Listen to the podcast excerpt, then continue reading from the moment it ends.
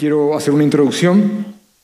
Repito, se llama esta prédica Instrucciones para tiempos difíciles y que el Señor nos, nos hable a través de su palabra. Yo quiero recordarles una vez más que el apóstol Pablo fue un hombre que entregó su vida al servicio del Señor. Y esta entrega estaba relacionada con el amor que él tenía a Dios. Este hombre amaba a Dios. Este hombre amaba al Señor Jesucristo. Él es, él es uno de mis héroes bíblicos. Este amor, eh, el amor que Pablo tuvo hacia Jesús, el amor que, amor que, Pablo tuvo por Dios, es un amor que, que, hermano, es digno de imitar. Él amó tanto a Jesús que ese amor lo llevó a amar a su iglesia. Amén. A su imperfecta, falible, terca y obstinada iglesia. Amén. Muy bien, vamos a sentar eso. Porque qué difícil a veces es amar de aquello de lo cual también somos parte, porque es como que... Y no hay relación con, con Cristo sin tener relación con su iglesia. Este está en el estado que esté. Hermanos, cuando ustedes leen las cartas de Pablo, al leer las cartas de Pablo y las que él dirigió a cada iglesia, hay algo que ustedes van a percatarse de que en cada una de ellas él, plasma providencial y hermosamente los vicios y los errores en, en los que cada una de ellas cayó. Están ahí, están ahí en sus cartas. Em, desde, desde, la, desde la carta dirigida a las legalistas iglesias que estaban en Galacia, porque ese era el problema de las iglesias de Galacia, se habían sumergido en legalismo, desde las legalistas iglesias que estaban en Galacia hasta, las, hasta la tendiente al libertinaje iglesia de Corinto. Porque Corinto tendía mucho a ser libertina. En su mayoría griegos, pudientes, venidos del, del paganismo, y el tener mucho les jugaba una mala pasada. También el ser muy cultos.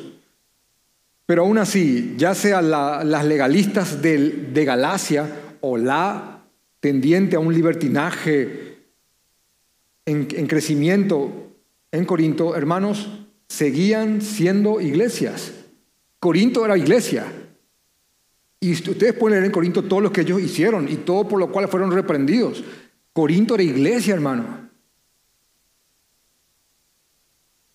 Y entre, y entre las cosas que hicieron, llegaron a ser hasta sacrílegos. ¿Qué, es un sacrílego? Alguien que toma lo sagrado en poco. De hecho, que en 1 Corintios 11 habla que ellos tomaron la cena del Señor en vano y algunos de ellos enfermaron y otros murieron. ¿Saben qué dice eso, verdad? y eran creyentes. Aún así eran iglesias. Y Pablo las amaba, las animaba a seguir firmes en la fe y las exhortaba fuertemente cuando comenzaban a desviarse. Y yo quiero leerle justamente una, una porción que Pablo dirige a la iglesia de Corinto, la última que mencioné, donde Pablo se refiere a sus opositores en Corinto, a falsos maestros, y a, su a sus padecimientos por las iglesias. Y eso está en Primera de Corintios capítulo, Primera de Corintios capítulo 11. Y Pablo estaba realmente ofuscado en, este, en esta porción. Y quiero después unir esto con lo que vamos a ver en segunda de Timoteo. Pablo, Pablo escribe en 1 Corintios capítulo 11, versículo 22, repito, comparándose con aquellos que estaban tratando de trastornar la iglesia en Corinto, Pablo dice, ¿son hebreos? Estos falsos maestros, ¿son hebreos? Él responde, yo también. ¿Son israelitas? Yo también. ¿Son descendientes de Abraham? Yo también. ¿Son ministros de Cristo porque eran judíos que querían meterse a la iglesia como si fueran ministros de Cristo? Pablo dice, como si estuviera loco, hablo. Yo más, ¿querés que te diga el, lenguaje coloquial? Son ministros de Cristo, mira que te hablo como sacado, ¿eh? Yo sí, ellos no. ¿Vieron cómo, cómo escribe? Como si estuviera loco. Yo más. Y después dice, En, el versículo 24, en trabajo más abundante, en azotes sin número, en cárceles más, en peligros de muertes muchas veces. Los judíos, cinco veces he recibido azote de ellos, perdón, de los judíos cinco veces he recibido 40 azotes menos uno, tres veces he sido azotado con varas, una vez apedreado, tres veces he padecido naufragio, una noche y un día he estado como náufrago en alta mar, todo sufrimiento por la iglesia.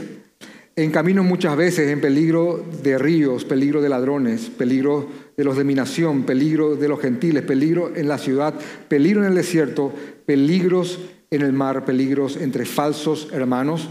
¿Peligro entre qué? Son, peligros, hermanos. Y miren, y miren a dónde lo equipara.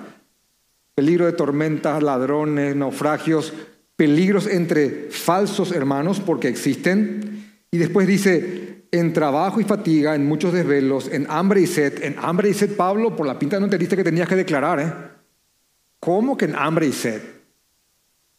¿Cómo? ¿En hambre y sed? ¿Seguro, Pablo? Porque hay algunos que se presentan como si fuera que entendieron cosas que ni Pablo entendió, ¿eh? En hambre y sed, en muchos ayunos, en frío y en desnudez. Ay, Pablo, no entendiste eh, lo que tenías que declarar, parece. ¿eh? Y estoy siendo irónico.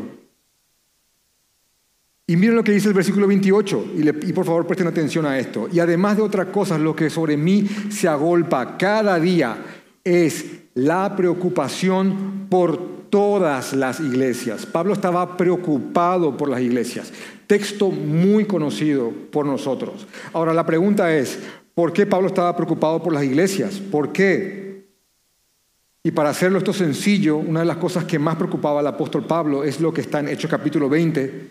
Lucas relata lo que Pablo dijo en Hechos capítulo 20, versículo 27 al 31, y vamos a extenderlo al 32 también, dice, porque no he rehuido a anunciaros todo el consejo de Dios, por tanto, mirad por vosotros y por todo el rebaño en el que el Espíritu Santo os ha puesto por obispos para apacentar la iglesia de Cristo, la cual él ganó con su propia sangre. Obispos, pastores, ancianos, cuiden al rebaño del Señor, la cual él ganó por su propia sangre. Versículo 29, porque yo sé, dice Pablo, que después de mi partida entrarán en medio de vosotros, ¿qué cosa? Van a entrar en la iglesia lobos rapaces. Jesús ya lo dijo, cuidado de los falsos maestros que vienen vestidos como ovejas, pero son lobos rapaces. Son palabras de Jesús también. Cuidado. Van a meterse, yo lo sé, dice Pablo, apenas yo parte de aquí, van a entrar en medio de ustedes, iglesia, lobos rapaces, que no perdonarán al rebaño. Y miren de dónde van a venir estos lobos. De afuera, no. Versículo 30. Y de vosotros mismos, iglesia, se levantarán estos hombres que hablen cosas perversas para arrastrar tras sí a los discípulos. Por tanto, versículo 31, por tanto, pastores, obispos, ancianos, no se duerman. ¿Cuál es la palabra que usa? Velad. Por tanto, velad, no se duerman. Por tanto, velad, acordándoos, acuérdense que por tres años de noche y de día no he cesado de amonestar, con, no he cesado de amonestarles con lágrimas a cada uno. Con lágrimas a cada uno. No se duerman. 32. Y atención a este verso. Y ahora, dice Pablo, hermanos, os encomiendo a Dios y a la palabra de su gracia que tiene poder para sobreedificaros y daros herencia con, con todos los con todos los santos. Ahora, ¿ven esto? Pablo, Pablo, hermanos, hizo su parte. Pablo cumplió con su porción. les enseñó con mucha paciencia todo el consejo de Dios, les advirtió, les exhortó a cada uno. Y la frase con lágrimas, que no se te pase, porque significa que realmente fue con el corazón en la mano, con lágrimas a cada uno de ellos. Y luego, ¿saben qué hizo? Los dejó en las manos, en las manos del Señor y de su palabra. Así que hermanos, ya está. Ahora le dejo en manos del Señor y de su palabra. Y él se fue. Hechos 20, se fue. ¿Se fue a dónde? Se fue a otra ciudad y a otra región para seguir cumpliendo con la obra apostólica de, de plantar iglesias. En el caso de Segunda de Timoteo también Pablo se está yendo, pero no se está yendo a otra ciudad u otra región. Pablo sabe que se va a morir. Se está yendo pero a su encuentro con el Señor. La segunda carta a Timoteo, hermano nuevo aquí presente, es la última carta que escribió el apóstol Pablo. Pablo no terminó este año, el año de la carta. Pablo fue ejecutado por orden del emperador Nerón, por un delito de lesa majestad, por un delito de... Um, uh, lesa majestad me vino antes que otra cosa. Uh, contra el imperio. Es la última carta. Ya no hay más después del apóstol Pablo. Es la última carta que él escribió. Y cuando la escribió estaba en una mazmorra. Muy probablemente, 99,9%, estuvo en la Mamertina. Pueden después buscarlo y van a ver cómo era la Mamertina. Era un lugar sumamente hostil, una prisión romana. Y desde ahí él escribió esta carta. Ni tengo idea cómo lo hizo, Habrá sido muy difícil conseguir un poco de papel ahí y alguna que otra forma de grabar algo en él, pero este hombre consiguió la forma, buscó la forma de dejar su último, su último mensaje. Y, de hecho que, eh, supongamos que, supongamos que, que tengas poco tiempo de vida, que sabes que te vas a morir y alguien por, misericordia y gracia, te concede un, pedazo de papel y un bolígrafo. Y es lo último que, van a, que, que vas a escribir. ¿Qué escribirías? Porque es exactamente lo que, lo que este hombre hizo. Esto era lo último que se le concedió escribir. Y esta es la carta de, dirigida a Timoteo, la segunda carta a Timoteo. En él, en esta carta, Pablo hace un enorme esfuerzo para reafirmar en pocas palabras todo lo que había impartido en Timoteo a lo largo de tantos años de caminar juntos. Así que cuando leemos segunda de Timoteo, para mí realmente me toca el corazón porque eh, yo, soy pastor. Hace más de 10 años. Y yo estoy leyendo aquí al Pablo viejo, al que se está yendo, al que no, al que no quiere irse sin antes reafirmar en la fe al hombre que él estaba preparando. Y lo reafirma en la fe, en advertencias de tiempos peligrosos, de tiempos peligrosos que, que estaban viniendo, que ya estaban ahí, pero estaban viniendo aún con más fuerza a su hijo amado Timoteo, como él dice. Y ese amor de padre que Pablo tuvo ese Timoteo, por el amor de Dios, nos termina salpicando a nosotros. ¿Por qué? Porque todas esas palabras de aliento que Pablo escribe a Timoteo terminan alentándonos a nosotros y todas esas advertencias terminan advirtiéndonos a nosotros también. Así que en un sentido estricto, estricto, Segunda Timoteo fue escrita a un pastor que estaba cumpliendo sus funciones, pero en un sentido esencial, Segunda Timoteo es una carta escrita a cada creyente que está aquí presente y que ama a Jesucristo. Amén. Así que yo quiero, quiero, quiero dividir la carta en los siguientes puntos. Quiero hablar acerca de los tiempos peligrosos. Vamos a ver los tiempos peligrosos, versículo 1. Vamos a hablar del peligro, de las apariencias que engañan, versículo 2 al 5. Vamos a hablar de aquellos que trastornan, de aquellos que trastornan casas, versículos 6 y 7. Vamos a hablar de aquellos que se oponen a la verdad, versículo 8, y una sentencia final en el versículo 9. Vamos a dividir el texto de esa manera. Y el texto dice así, hermanos. Segunda de Timoteo, segunda de Timoteo capítulo 3, dice, también debes saber esto, Pablo a Timoteo, también debes saber esto, que en los posteros días vendrán tiempos peligrosos.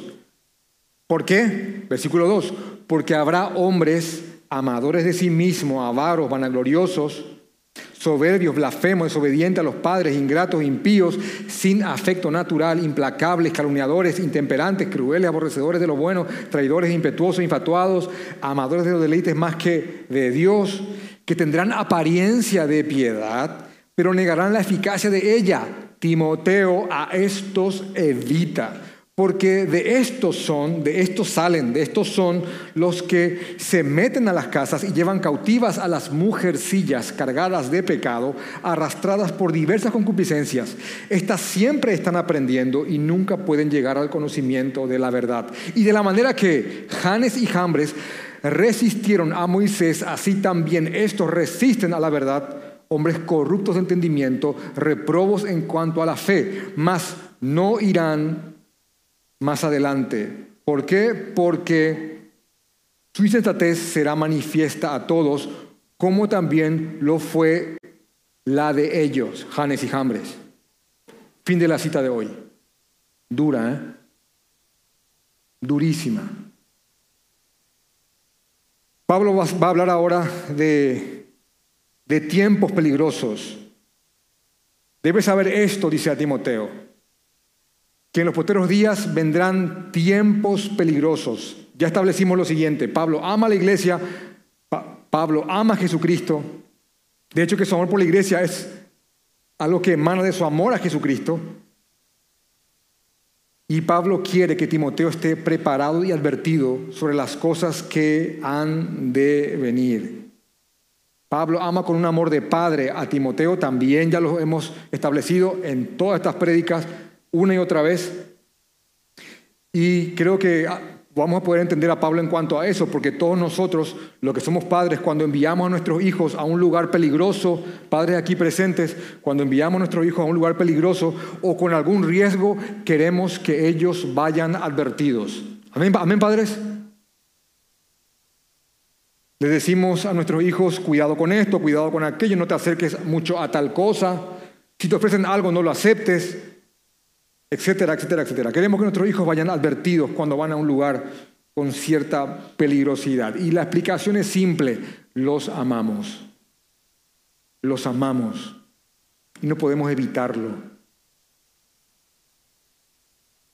Hace poco mi hija fue a un campamento, hermano, no tenés idea las advertencias que le di. Miagos. Así que por esta misma razón, por ese amor de padre, es que Pablo quería advertir a Timoteo, ponerlo en conocimiento de los peligros que ya estaban y de los que se estaban avecinando. Por eso le dice en el versículo 1, Timoteo, también debes saber esto. Ya habló de muchas cosas con Timoteo a través de la carta, ya le transmitió mucho, pero también hay algo que él debe de saber. Timoteo, es importante que sepas esto, que en los postreros días vendrán tiempos peligrosos. Primer título, tiempos peligrosos. Y aquí tenemos que pedagógicamente formular dos, dos preguntas para entender este verso. Y la primera es, ¿a qué se refiere Pablo con los posteros días? ¿Y por qué estos últimos o posteros días son tiempos peligrosos? ¿Por qué son tiempos peligrosos? Y para responder esta expresión, tiempos peligrosos o posteros días, como están en otras partes, tenemos que ir a otras partes de la Biblia para, que, para entender y establecer de, que, de qué es aquello a lo cual Pablo está refiriéndose. ¿A qué se está refiriendo Pablo?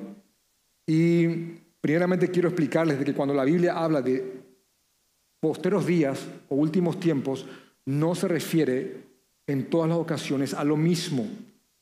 Daniel no lo usa igual e Isaías tampoco, pero cuando hablamos del término en el Nuevo Testamento, cuando, cuando leemos posteros días o últimos días o últimos tiempos, la palabra se refiere específicamente a algo que tenemos que establecer.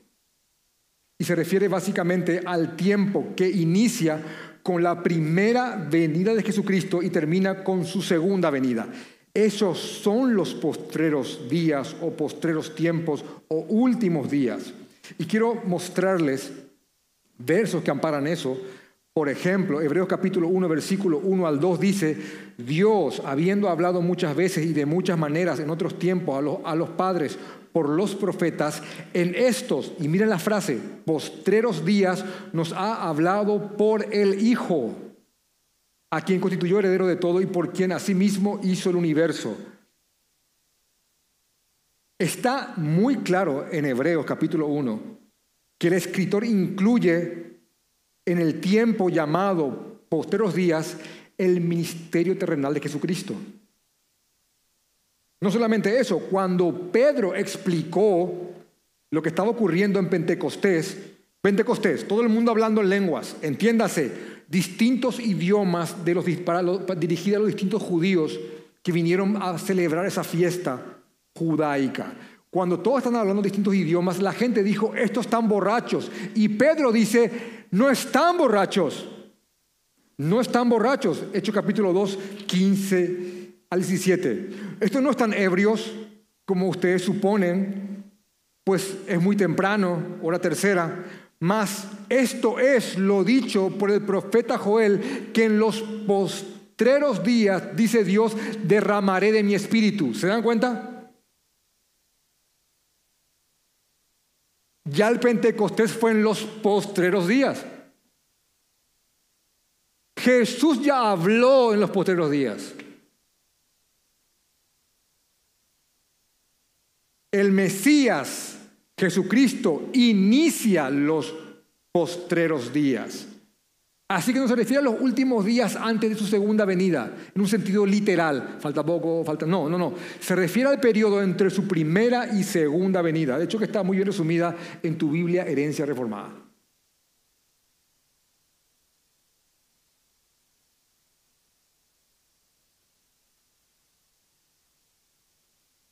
El apóstol Juan, hablando acerca de los falsos cristos y anticristos, dice en primera de Juan capítulo 2 versículo 18, hijitos, ya es el último tiempo, ya son los últimos días. Así que ya sea que marquemos, ya sea que marquemos, porque algunos no están muy fijos en el concepto, pero ya sea que marquemos los posteros días desde el ministerio terrenal o desde el Pentecostés, lo claro es que el Mesías establece el inicio de los últimos tiempos. Así que hermanos, primer concepto que nos ubica, hermanos, estamos en los posteros días. Amén. Así que no lo mires como un futuro. Ah, sí, cuando vengan los post... No, no, no. Estamos. Primera de Juan. Ya estamos. Y ya estamos en los posteros hace mucho tiempo. Ya Jesús habló en los posteros, se derramó el Espíritu en los posteros días, así que ya estamos aquí, hermanos. Así que no es que, ay, miren la guerra de Israel, los posteros. No, no, ya, ya hace rato, hermanos, estás desactualizado. Hace mucho comenzó, con la venida del rey. Todas las guerras serán solamente principios de un parto dice Jesús. Y esto no lo tengo aquí, pero quiero nomás decirte algo ya que salió el tema. cuando vemos guerras, que Israel, que el muro, que el templo, que islámico, que judíos, como que la gente dice, vamos a predicar porque ahora viene. Hermano, probablemente la, la señal más predominante de la segunda venida de Cristo sea la que menos énfasis se le da, y es la evangelización masiva. ¿Saben eso? Cuando algo le pase a la iglesia, No, no, no, no, estar cantando ocho días en un lugar y después no saber qué pasó, sino que cuando la iglesia empiece a, a, predicar como nunca antes y empieza a haber conversiones reales, masivas, y el mundo se trastorne por la predicación del Evangelio, hermano, ahí prepara la valija porque ahí sí ya está cerca la cosa. Pero en cuanto a postreros días, ya estamos en los postreros días. Y gracias al Señor por eso. Eso no quita la verdad de que, la verdad bíblica, de que la maldad irá en aumento. En 2 Timoteo inclusive dice, un poco más adelante, en el mismo capítulo, em, que los hombres malos y los engañadores irán de mal en peor, engañando y siendo engañados. 2 Timoteo 3:13. Así que la, maldad irá en aumento. Mateo 24, 11 y 12 dice Jesús mismo, y muchos falsos profetas se levantarán y engañarán a muchos, y por haberse multiplicado la maldad, la maldad va a multiplicarse, y por haberse multiplicado la maldad, el amor de muchos se enfriará. William Hendrickson dice, estos tiempos vendrán con su actividad y el final será peor que el principio. Serán tiempos de maldad creciente, Mateo 24, 12, Lucas 18, 8, que culminará con el clímax de la maldad y él dice, y yo estoy de acuerdo con esto, la revelación del hombre de pecado, del, de aquel llamado el anticristo. También dice Hendrickson, como ilustrando la cosa, dice, vendrán tiempos peligrosos y es como si fuera una tormenta que va acercándose como un, como un con tiempos eléctricos hasta llegar a su plena fuerza. Y concuerda completamente con la frase, ya estamos en los últimos tiempos, primera de Juan capítulo 2, versículo 18. Así que debemos saber esto, que en los últimos tiempos, o sea, ahora, vendrán tiempos peligrosos y estamos en esos tiempos. Eso nos lleva al, segundo punto, que es ¿por qué serán tiempos peligrosos? Y la respuesta es, segundo título, porque habrán apariencias que engañan. ¿Qué significa eso? En segunda de Timoteo, después de decir, también debes de saber esto, Timoteo, que en los posteriores días vendrán tiempos peligrosos. Dice, porque habrán, porque habrá hombres, ese es el problema, que habrá hombres, habrá hombres amadores de sí mismos, avaros, vanagloriosos, soberbios, blasfemos, desobedientes a los padres, ingratos, impíos, sin afecto natural, implacables, calumniadores, intemperantes, crueles, aborrecedores de lo bueno, traidores, impetuosos, infatuados, amadores de los deleites más que de Dios. Y uno dice, em, sí, pero usando un poco de lógica, eh, Pablo, pero eso hay desde que el mundo es mundo, ¿verdad? Eh, ¿Por qué eso, Pablo?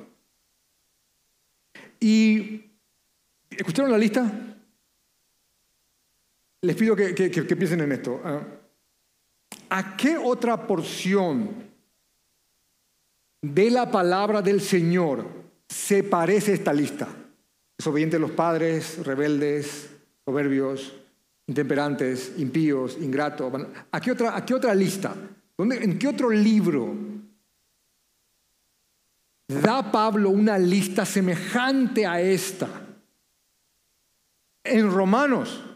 En Romanos capítulo 1, 28 y 31, Pablo habla acerca de, de, estos hombres, pero en Romanos capítulo, capítulo 1, 18 al 31, habla de hombres que negaron a Dios y como negaron a Dios, Dios los dejó ser.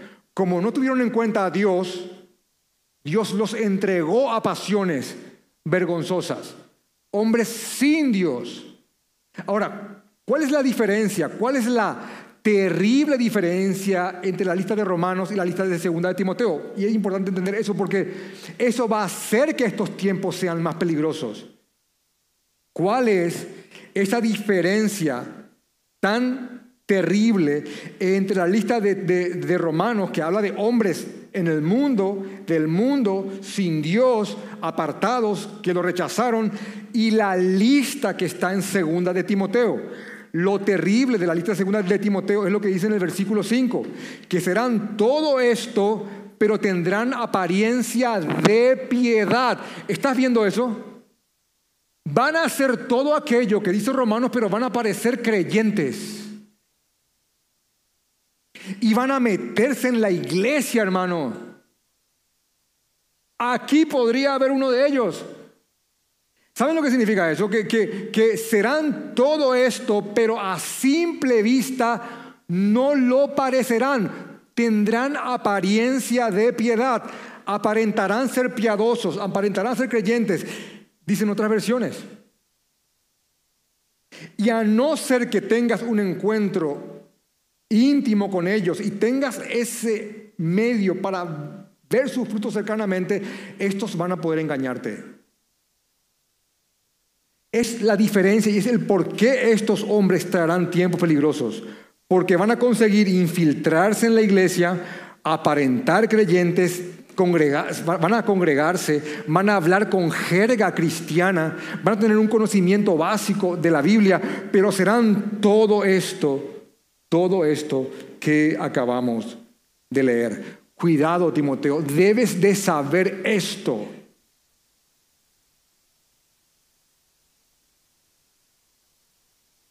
que tendrán, que serán todas estas cosas, 18 adjetivos, pero tendrán apariencia de ser creyente. Eh, ahora, ¿ven por qué estos hombres estarán tíos peligrosos?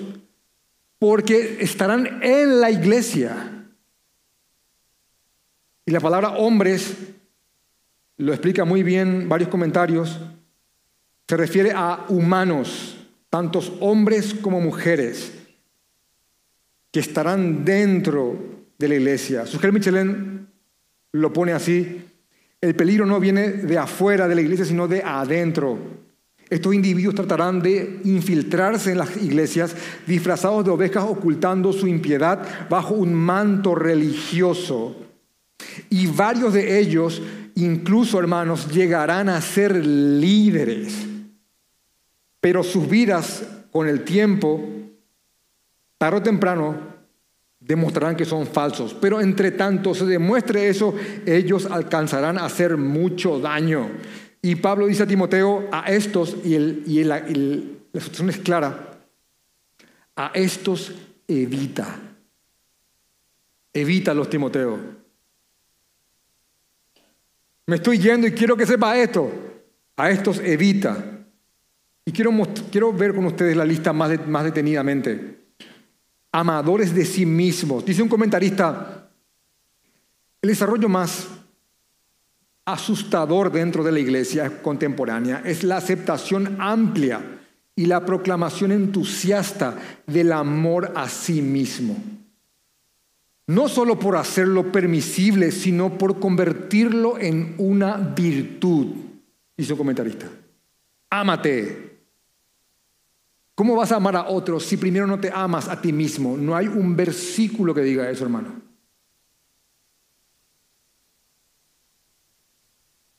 Continúa este comentarista dando toda la vuelta a la verdad bíblica, lo que se consigue es que la fuente de todo mal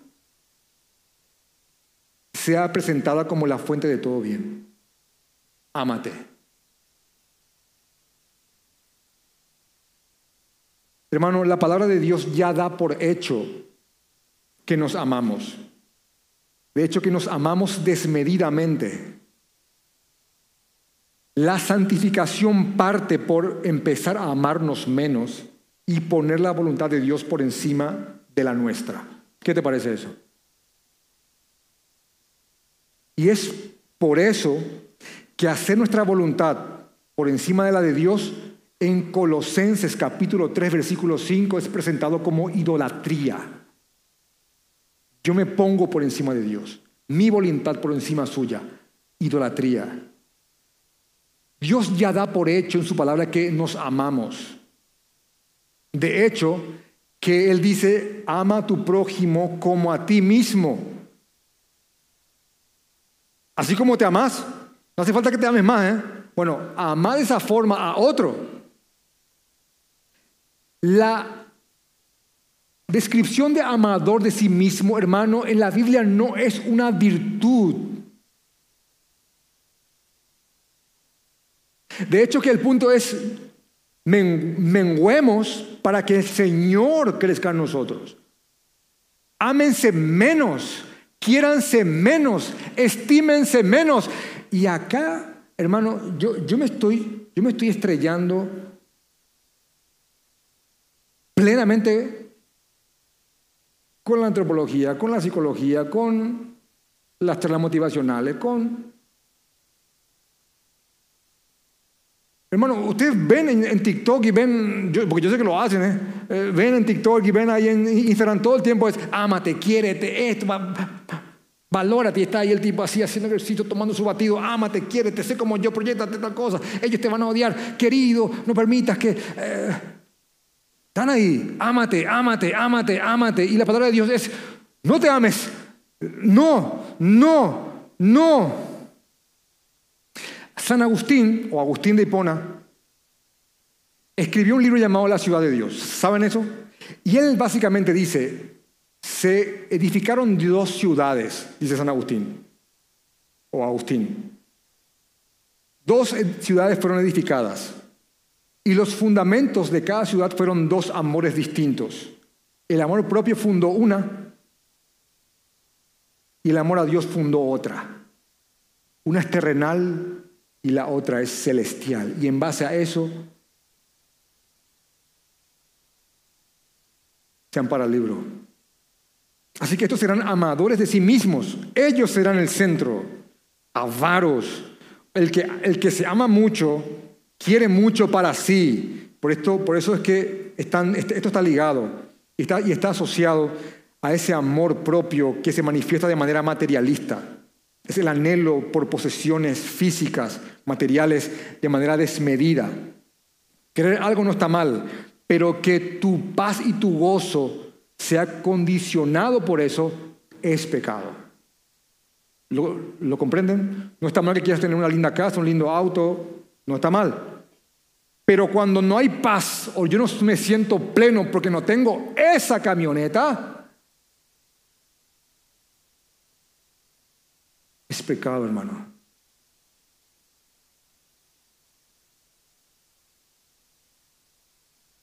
Vanagloriosos, fanfarrones, que se jactan de sus logros, que les gusta la exaltación, la pompa, el, reconocimiento.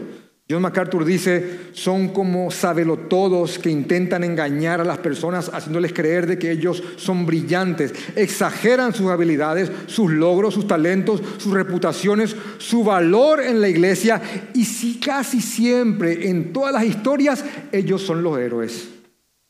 Uf, se, se vienen predicadores a la mente, hermano. Soberbios. El, vanaglorioso es inevitablemente soberbio. Blasfemos que injurian y terminan de alguna forma hablando en contra del Señor. Desobedientes a los padres, ingratos, consideran de que no tienen que dar gracias por nada porque todos se lo merecen.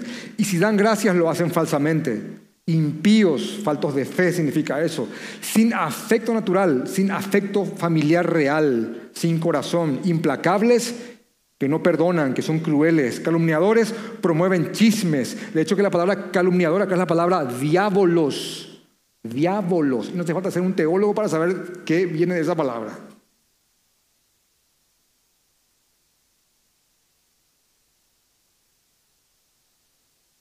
Intemperantes, dice intemperante. Inconsciencia moral. Crueles, que son fieros y sin compasión, aborrecedores de todo lo bueno, al ser amantes de sí mismos van a aborrecer todo lo que es bueno. Traidores. Escribe un, un comentarista, quien se ama a sí mismo termina volviéndose un traidor. Y aquí vuelvo a citar a John MacArthur cuando dice, la traición se vuelve natural para el que es avaro, soberbio, vanaglorioso, ingrato y no lleva una vida santa. Aquel que no tiene afecto natural, que es implacable, calumniador, intemperante y es cruel y odia lo bueno. La traición se vuelve algo natural para una persona así. Impetuoso. Son negligentes, descuidados y precipitados. Infatuado. Y uno dice, infatuado. Y tuve que buscarla, tuve que buscar la definición exacta en el Strong, palabra 5187, y dice, es tener una visión muy elevada de sí mismo, infatuado. Él tiene una visión muy elevada de sí mismo, muchas veces más de lo que realmente es. 18.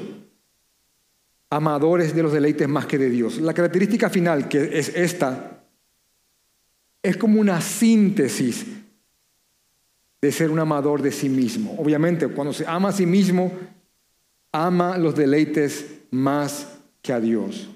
Otro comentarista, que también quiero leerles porque son frases muy buenas, dice Vanderberg, dice, la imagen que Pablo evoca en los tiempos peligrosos o en los posteriores días, no solo podrá encontrarse fuera de los muros de la iglesia, sino que dentro de la misma. Serán cristianos que con frecuencia van a la iglesia y que aún continúan conservando una apariencia, una forma de piedad y religiosidad. Quien observa con atención podrá ver en ellos lo extremo de su religiosidad y piedad,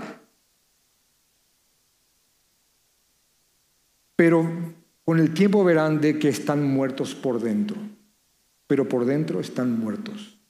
Es este comentarista. Pablo dice a Timoteo, repito de nuevo, una vez más, debes de saber esto, a estos evita, evita Timoteo. Timoteo debe de evitarlos, debe de protegerse de ellos. En realidad esta es una traducción bastante suave porque otro comentarista dice, la expresión correcta que Pablo usa es, debes tenerles horror. Cuidado. Así que estas advertencias para Timoteo también se convierten en advertencias para, para nosotros. Todo creyente debe de evitar a los falsos creyentes. Algunos de ellos por medio del carisma llegarán a ser líderes y trastornarán casas. Y eso, eso nos lleva al tercer punto que está en el, verso, en el verso 6, trastornadores de casas, porque dice, 2 Timoteo capítulo 3, versículo 6, porque de estos, de esto que te acabé de escribir Timoteo, de estos que tendrán apariencia de de, piedad, a quienes tienes que evitar, porque de estos son los que se meten a las casas y llevan cautivas a las mujercillas cargadas de pecado, arrastradas por diversas concupiscencias. Estas mujercillas siempre están aprendiendo y nunca pueden llegar al conocimiento de la verdad. ¿Qué te parece ese texto? Hermano, estos son textos que no suenan agradables. Pero te está diciendo que estos que tendrán apariencia de piedad, de estos saldrán hombres que se van a meter en las casas Estos falsos maestros que van a buscar captar personas débiles, van a meterse en las casas con un manto religioso de piedad a llevar cautivo. Y, Pablo pone acá un ejemplo, y, y mejor dicho podríamos decir, Pablo pone un perfil, un perfil, que suele ser el objetivo de los falsos maestros. Se meten en las casas y llevan cautivas a las mujercillas cargadas de pecado. Y acá creo que cualquiera tendría que decir, ¿qué es una mujercilla cargada de pecado? Porque cualquiera podría decir, eh, porque quiero saber si no lo soy. Y dice una hermana que se, que se autoanaliza.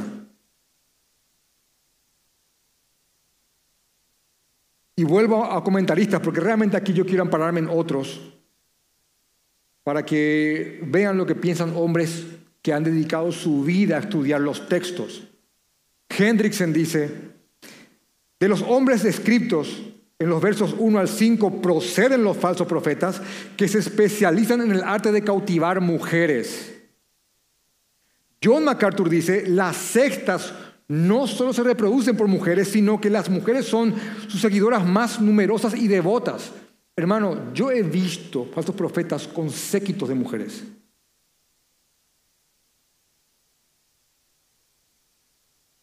Yo lo he visto.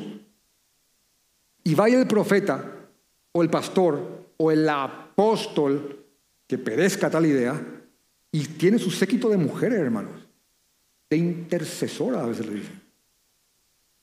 Y son incondicionales y los siguen y ya están cautivadas por él. Y aclaremos rápidamente algo. Aquí Pablo no está hablando de las mujeres en general, sino que de un tipo de mujer, mujercilla cargada de pecado, arrastrada por diversas tendencias pecaminosas. La palabra es concupiscencia. Las mujeres llenas de la palabra del Señor, las mujeres llenas de la palabra del Señor, conscientes de sus debilidades, sensibles al pecado, temerosas al Señor, no pueden ser engañadas por estos hombres. Amén. Amén, hermanas. Y dice otro comentarista, probablemente estas mujeres, William Hendrickson otra vez, probablemente estas mujeres son visitadas por estos mercaderes de la palabra, falsificadores, cuando los maridos no estaban en casa. Y hay un comentario que hace acá que me parece brillante porque usa la ironía de una forma tan elegante y dice, había un comienzo de estas cosas y de estas prácticas en los días de Pablo, o tendríamos que remontarnos al paraíso, Génesis 3, 1 al 6.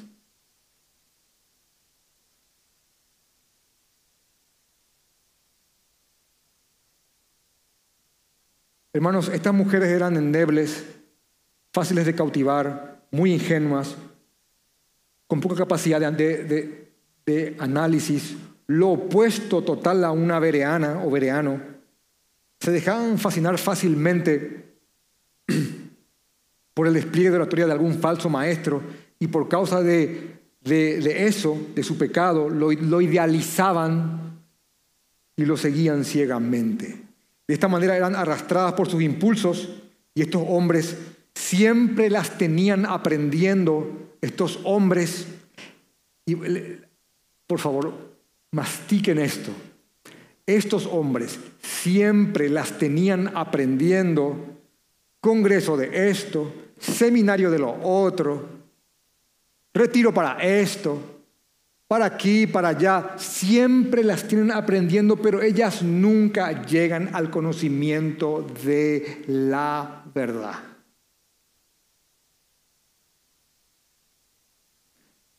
Yo conozco una mujer aquí presente que ama al Señor, hoy día es una hija de Dios que cuando leyó este texto dijo, yo era una de esas mujercillas cargadas de pecado. Yo estuve años en un lugar donde había un hombre que constantemente nos tenía de congreso en congreso, de escalera en escalera, de esto que lo otro, de rubí, de diamante, de zafiro, de, de tal cosa, y me bastó solo una conversación con un verdadero siervo de Dios para que me muestre que del Evangelio no tenía mi corazón absolutamente nada.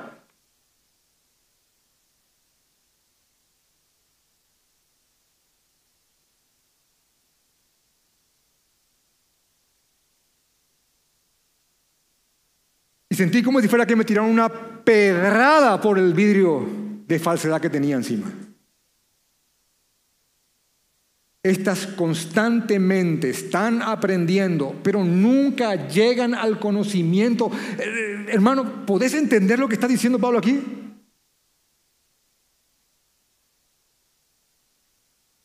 Timoteo, debes de saber esto.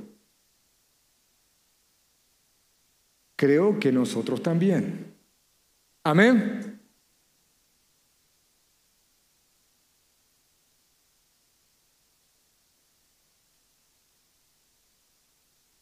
Dicho sea de paso, también a Tito le dice en Tito capítulo 1, Tito, uh, retén la palabra porque, eh, y exhorta y enseña porque hay hombres que se meten en las casas y la trastornan, a los cuales es preciso, dice Pablo a Tito, y la frase es estrictamente así, es preciso tapar la boca. Hermano, Pablo no tenía reparos. Pablo decía, Himeneo y Fileto están trastornando la iglesia. Alejandro y demás. Eh, hermano, cuando alguien se levantaba en contra del cuerpo de Cristo, este hombre lo hacía algo personal.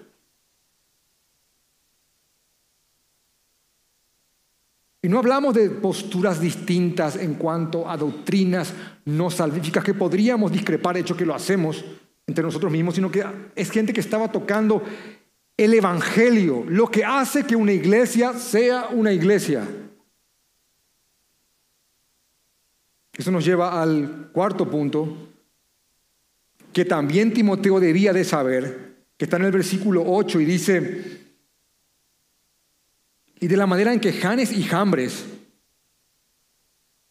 se opusieron, resistieron a Moisés, así también estos, esos resisten la verdad, hombres corruptos de entendimiento, reprobos en cuanto a la fe. Y uno dice, yo necesito saber esta manera para poder entender cómo van a venir estos hombres. Porque de la manera que Janes y Jambres, y uno dice, ¿quién eran Janes y Jambres? Que supusieron a Moisés.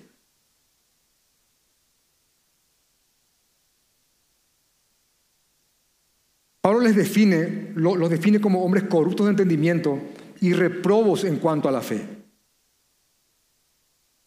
Así que la pregunta es forzosa. ¿De qué manera, porque esa manera necesito saberla, de qué manera estos dos hombres, Janes y Jambres, resistieron a Moisés? Y es importante saberlo para estar advertidos. Janes y Jambres, hayan sido sus nombres, esos o no, en la época, en la tradición judía, eran conocidos como los magos que se habían resistido a Moisés cuando éste fue a presentarse delante del el faraón como un enviado de Dios. Dice un comentarista, cuando Moisés dijo a Faraón, deja ir a mi pueblo, Éxodo capítulo 5, versículo 1, y cuando demostró que su comisión era divina, realizando milagros genuinos por el poder de Dios, realizando milagros genuinos por el poder de Dios, Éxodo 7, 10 al 20, los magos del faraón realizaron exactamente lo mismo. Janes y Jambres. Así que lo que básicamente ocurrió es que um, Moisés tira su báculo, tira el báculo, ¿y qué pasó? Película de Semana Santa, ¿qué pasó? Vamos, ¿qué pasó? Viene el mago y ¿qué dice? ¿Qué hace el mago? Lo mismo. ¿Qué hace Moisés? Agua en. Agua en. Al hermano, por favor. Mira que te rayaron con la película de Moisés. La que, ¿Qué hace Moisés? Agua en. Viene el mago y hace agua en y de la manera que Janes y Jambres lo hicieron, ellos también lo harán. ¿Sabe qué significa eso? Van a imitar. Van a imitar frases, verdades, actos, que a no ser Timoteo, que sepas esto, que estés advertido, hermano, van a engañarte de la manera de Janes y Jambres. Pero no fue Pablo el, único que dijo eso. En Mateo 24, 24 Jesús dijo, porque se levantarán falsos críticos, falsos profetas y harán grandes señales, milagros y prodigios. Lo harán, hermano. Este falso profeta que está en Lambaré, no recuerdo el nombre. Hermano, la manera en que está engañando a las personas es hedionda. José Duarte, es hedionda, hermanos. y Meneo y Fileto, ¿verdad? Así no, no hay ningún problema. ¿eh? Y él hace dos, tres cositas muy fraudulentas para mí, porque para mí son de poca monta, para mí hay otros que por ahí lo hacen mejor. Eh, eh, y, y la gente, hermano,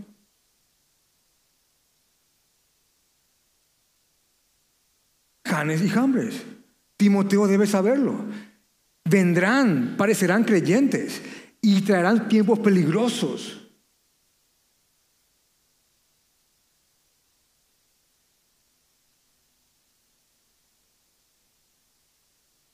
Y Jesús dice después del 24, 24, en el versículo 25, yo, los, yo os lo he dicho antes.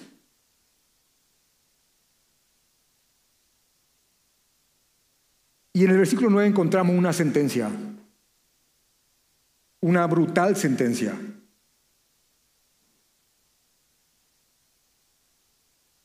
Una, una consoladora, animadora sentencia mas no irán más adelante, porque su insensatez será manifiesta a todos, como también lo fue la de ellos, Janes y Jambres.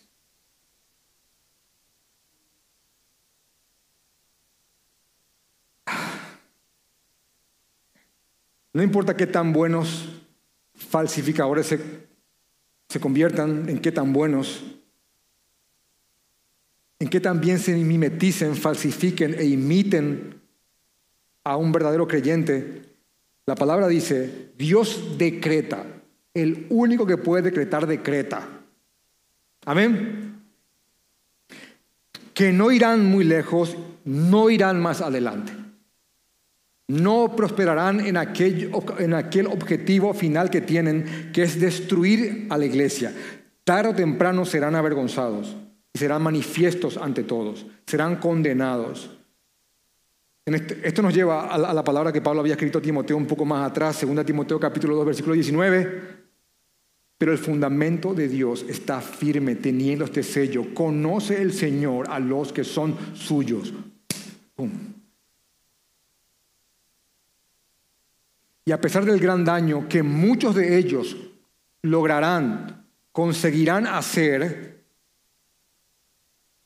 a la iglesia no podrán destruirla jamás. Efesios capítulo 5, versículo 29, porque Cristo cuida a su iglesia.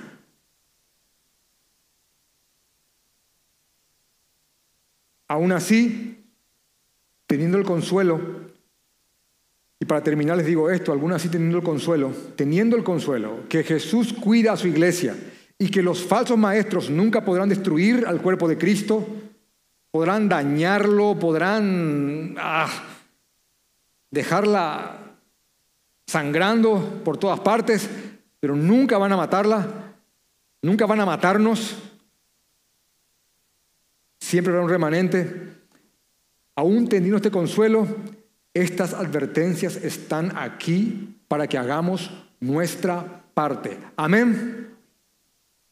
Para guardar nuestras familias. Amén. Este texto nos, ubica, hermanos, porque nos muestra que ya estamos en los últimos tiempos, y yo sé que muchos se enteraron eso hoy.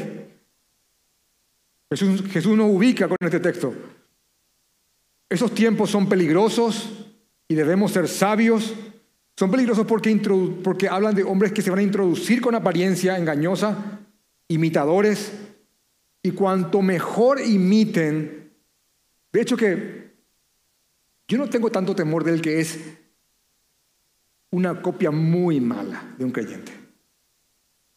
De verdad, yo, yo, yo pienso en ciertos predicadores, mercaderes que tengo en la mente y digo, ah, mm, este, obviamente tiene su peligrosidad, pero Ah, muy, muy, muy, muy, sí, muy, sí, muy, muy producto de frontera, eh, de muy mala calidad. Pero hay otros, hermanos. Oh, hay otros que yo digo, wow, este sí que está trabajado. Es más, hay algunos que algunos de ustedes les tienen cierto respeto. Y yo le estoy trabajando para que eso no sea así. Porque realmente están bien pulidos. Pero Dios, nos, Dios nos dé a lo que estamos acá enseñando la sabiduría y la paciencia para eso.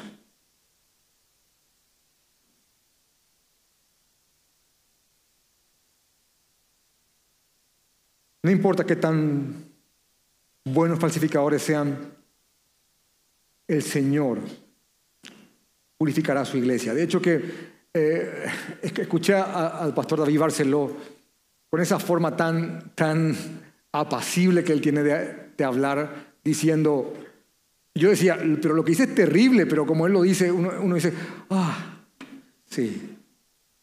Él decía, hasta los falsos maestros cumplen un propósito en el plan de Dios, que es que los cabritos no molesten a las, a las ovejas. ¿Dónde van a ir los falsos creyentes si no es con un falso maestro? Terminan haciéndonos un bien. Porque atraen tras sí a los falsos igual que ellos. Yo digo, este hombre lo dice y suena bien.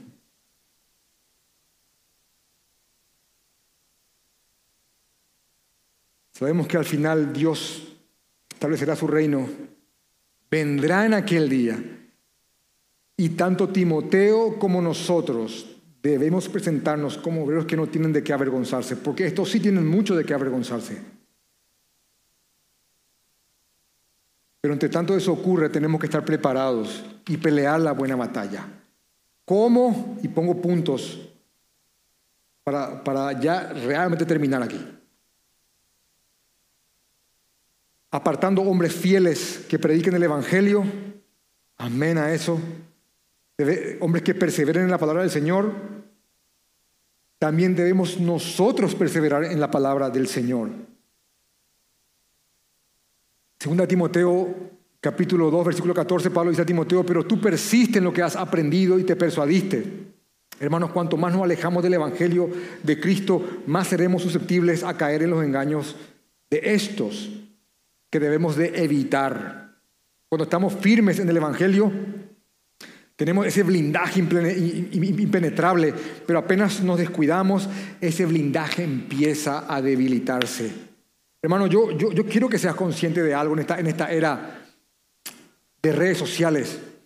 Todo el tiempo, todo el tiempo, falsos maestros están dándote con todo.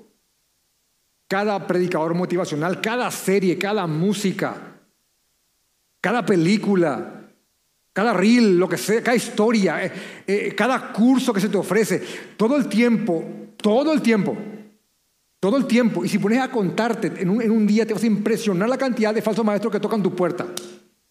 Pero como hay algo de la palabra del Señor en tu corazón, cada uno de estos va rebotando. Sale una porción de tal predicador, ¡pum! rebota. Sale una porción de tal, de, tal motivador, ¡pum! rebota. Y, y estás blindado. Pero apenas el Evangelio empieza a menguar en tu corazón, empieza a volverse difuso, esas cosas van, van logrando hacer pasar cosas que terminan envenenándote.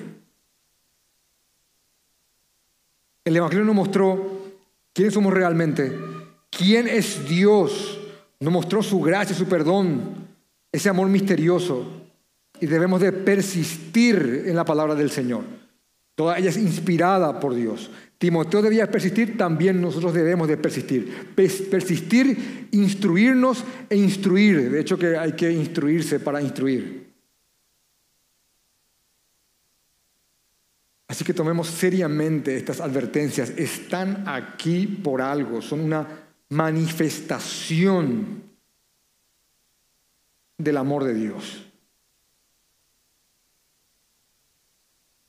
Hagamos nuestra parte. Pablo, después de hablar a los pastores, en Hechos 20, 30, en Hechos 20, 27 al 31, Pablo dice, Bueno, eh, yo les he predicado el consejo de Dios, yo les he advertido, les he llorado día y noche por tres años, dice el texto de Hechos capítulo 20.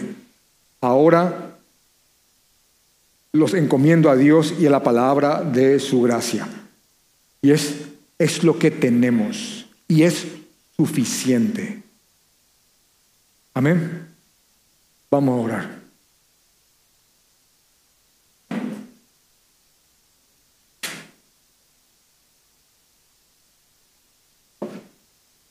Guárdanos, Señor. Guarda nuestras familias, guarda nuestras casas, guarda nuestra iglesia, guarda las iglesias, hermanas, Señor. Fortalécenos en tu palabra, que cada palabra de ánimo, aliento, exhortación y advertencia traiga su fruto en nuestros corazones. Guárdanos, Señor. Ayúdanos a velar. Te damos gloria, honra y honor, Dios Santo. Tus promesas son reales y sabemos, Padre, que guardarás a tu iglesia hasta aquel día. Gracias, Padre. Reafírmanos en tu evangelio, en tu cruz. Señor, toca el corazón de aquellos que no te conocen, ya sea que estén aquí presentes o escuchen esto en algún otro momento que vean la hermosura de Cristo, que vean al Jesús que murió por nuestros pecados, aquel que cargó con la ira, Señor, que nos pasó sus méritos, solo Él es el camino. Padre, guíalos a que se arrepientan y crean en Jesucristo, que se arrepientan y crean en Jesucristo, para que no sean avergonzados en aquel día. En el nombre de Jesús. Amén.